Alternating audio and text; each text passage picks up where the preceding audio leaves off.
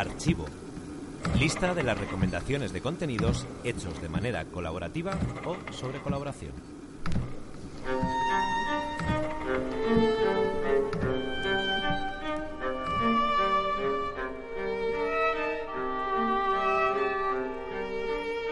On Collaboration es también una investigación en archivo, un archivo que se genera a la vez que se realiza el programa. Una biblioteca de recomendaciones de cosas que se han hecho en el entorno de la colaboración. Libros, investigaciones, música, otros programas de radio, películas, archivos. El formato está abierto.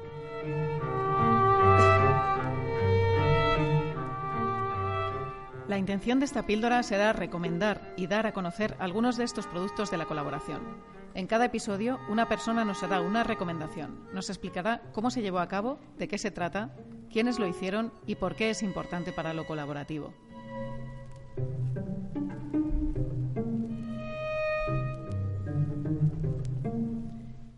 En cada episodio recopilaremos la recomendación en un archivo físico situado de momento en Espacio Ucrania y un archivo digital desde la web de On Collaboration para que cualquier persona pueda disfrutar de los documentos que relatamos.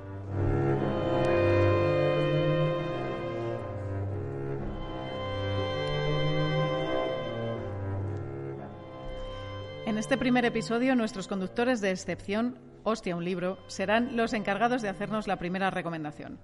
Una cosecha propia fabricada desde muchas manos diferentes. Hoy inauguramos el archivo de la colaboración con las publicaciones Hull.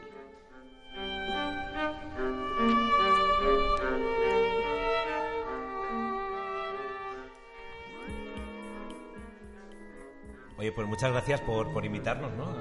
Sí, sí, sí. Este programa tan bonito que nos, han dicho aquí hay tortilla y para ahí, para aquí, para aquí que hemos venido. Em, Gracias, Chris Blanco, por hacernos la introducción. De nada, de nada, un placer. eh, bueno, los Hull vamos en comandita a casi todos sitios, ¿no? De hecho, hoy eh, no solo estamos Pedro y yo por aquí, sino que hay algún, alguna compañera más del colectivo, porque nos gusta hacer las cosas a muchas manos y a cuantas más cabezas mejor. A, poco dinero, también te lo digo, porque una cosa que no se está hablando de la colaboración es que cuanto más gente hay para repartir, eh, luego no... Menos ya, Hombre, pasa. a, a- a menos tocas. Es más bonito, Por o sea, cabeza, como sí. que tocas más, pero Sí. te llevas menos dinero. De lo bonito también hablaremos, del capital amor y de todas estas cosas que nos, que nos ponen el corazón contento. Pero de lo que veníamos a, a hablar eh, aquí en esta sección de archivo, De nuestros libros. de nuestros libros, veníamos a hablar de nuestros libros, vez. sí. Podemos ser nosotros los que inmortalicemos a Paco Umbral. Ya, no, ¿quieres hacer tú de, de Mercedes Milá? No, no. No, no, no. Hombre, a ver, yo solamente te digo que a mí se me ha invitado a hablar de la década roja y vamos para el final de este programa y de aquí no se va a hablar de mi libro ni se va a hablar de nada. Es un, es un libro que se ha presentado hoy en un bar de Madrid, Claro. ¿no? Y aquí no, no, no parece.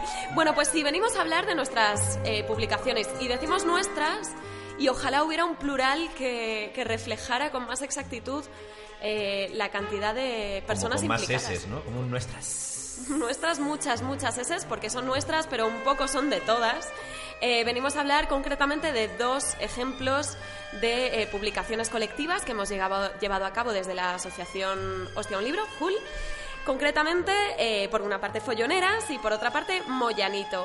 Haremos un pequeño arco narrativo entre estas dos publicaciones y culminaremos con, atención, el top 5 cosas que aprendimos creando publicaciones colaborativas.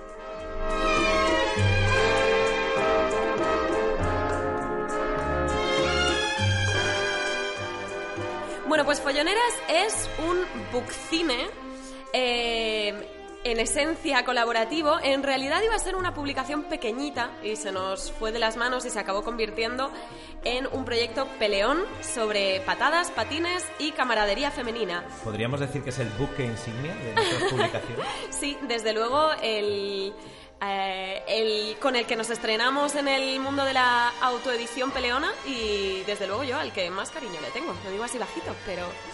eh, resulta que en el festival Hostia un libro de- del año 2015 dedicado al roller derby, eh, la asociación Hull hizo desde sus redes un modesto llamamiento a colaboradoras para crear un fanzine sobre mujeres que arman alboroto, eso que hemos dado en llamar comúnmente folloneras. Técnicamente, eh, la idea arrancó como hacer un, un díptico explicando las reglas del roller derby, el deporte invitado, que era un poquito difícil de entender a priori, ¿no? Sí, una especie de folleto pedagógico, pero claro, tres días después de abrir esa convocatoria a colaboradoras, pues casi 70 personas habían enviado unas propuestas gráficas y literarias chulísimas y esto acabó convirtiéndose en un pequeño libro bomba de 170 páginas que incluye artículos, relatos, poemas, ilustraciones, fotografías, cómics, todo eso dedicado a aquellas mujeres que, mediante empujones y guantazos, ya sean físicos, conceptuales o verbales, han destacado por su amor al jaleo. La verdad es que mm, esto voló, voló rápido. La primera tirada se agotó en apenas 24 horas y hasta hoy hemos vendido, bueno, una cifra modesta, pero de la que estamos orgullosas. Casi 600 ejemplares circulan ahora mismo por ahí fuera. Hay que decir que es una edición que se paró y que no se distribuyó más allá de la preventa que hicimos en un llamado Pack Hooligan, que la gente nos podía ayudar y mediante ese pack de merchandising, el libro y tal, financiábamos el festival y eh, durante el día del evento. Porque al estar concebido como un fanzine eh, y colaborar tanta gente, nos daba realmente apuro que venderlo realmente y no poder mm, como redistribuir, redistribuir las formas de y, financiación. y contra mm, prestar a los autores y las autoras que participaron por, por ese curro. Mira, algunos nombres. Eh, Lucía Ligmaer, eh, Elisa McCausland, Eva Cid, por ejemplo, a las letras, y Carla Berrocal, Genia Espinosa, Ada Diez y Bea Tormo a los rotuladores, entre muchas más, eh, dieron en este pequeño volumen su particular visión de la follonera en algo que ahora mismo puede concebirse como una oda al papel, una oda en papel a la hostia fina.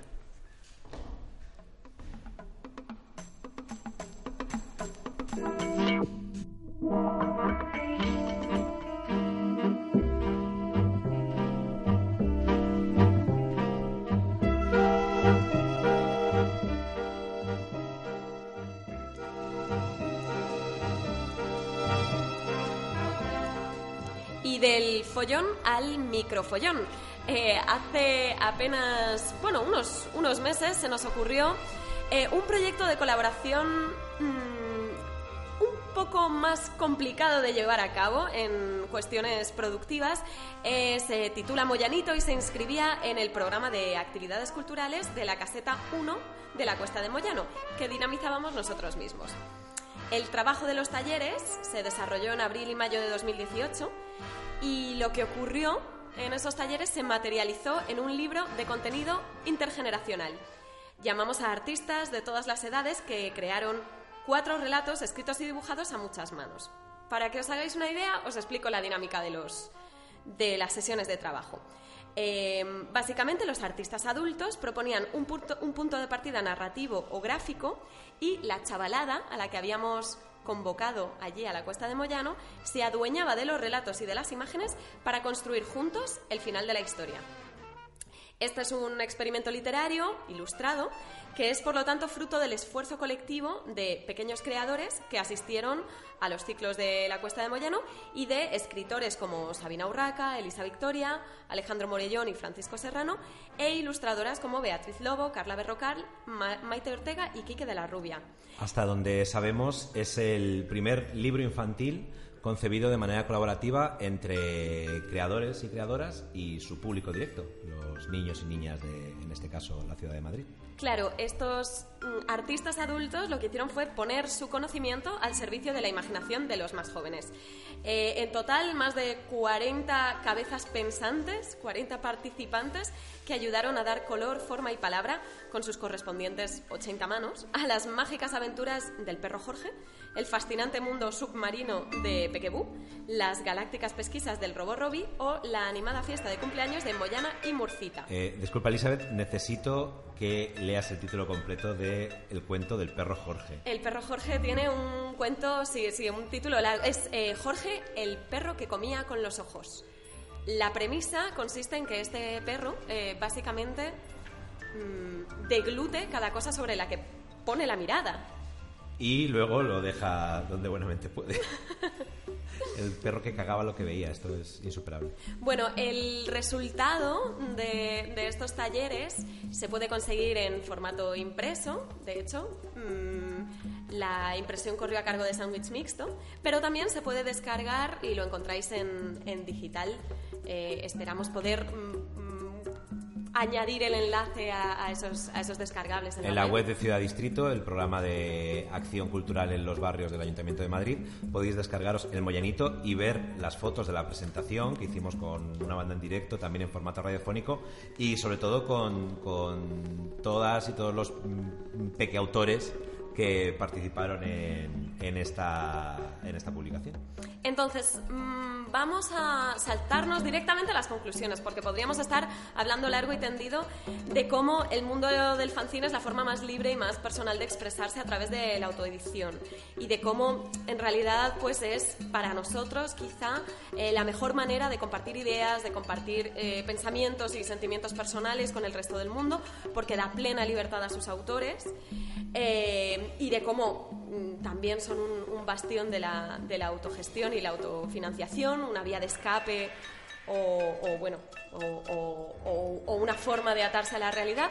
Pero eh, la verdad es que estos dos proyectos nos enseñaron cinco cosas importantes que, pueden aplicarse más allá del, del mundo del fanzine.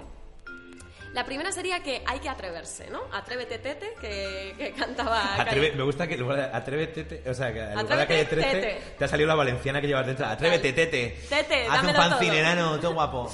Pues sí, el error es... El vino de Chimobayo que hemos tenido en la comida ha hecho sus efectos. Uja, total. El error es bello, la arruga también. Equivocarse es la mejor forma de... Eh, intuir o descubrir o adivinar eh, qué utilidades y qué acabados eh, pueden funcionar para un fanzine y para muchas otras cosas. Más cosas que aprendimos, pues que, bueno, el do it yourself mola, pero que el do it with others mola todavía más.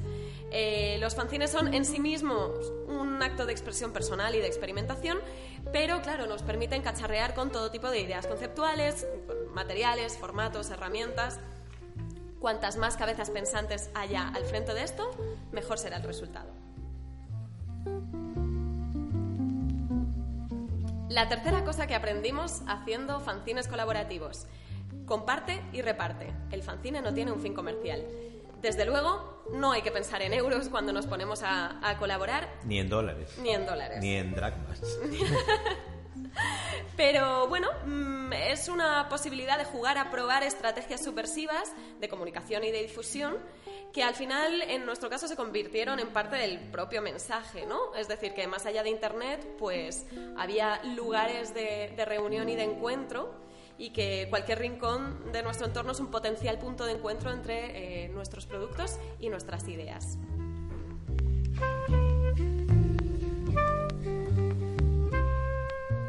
La cuarta cosa importante que aprendimos haciendo fanzines colaborativos, reuse, reuse, recycle, Rihanna.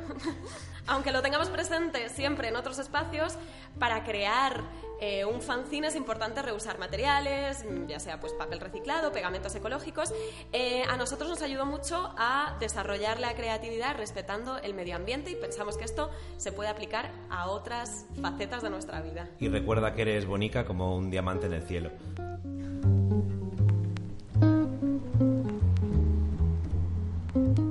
Y en el top 1 de las cosas que aprendimos gracias a nuestras folloneras y nuestros moyanitos está pues que siempre hay una opción libre. Siempre que se pueda, mmm, conviene utilizar softwares no privativos para trabajar o elegir alguna licencia libre Creative Commons para tu publicación.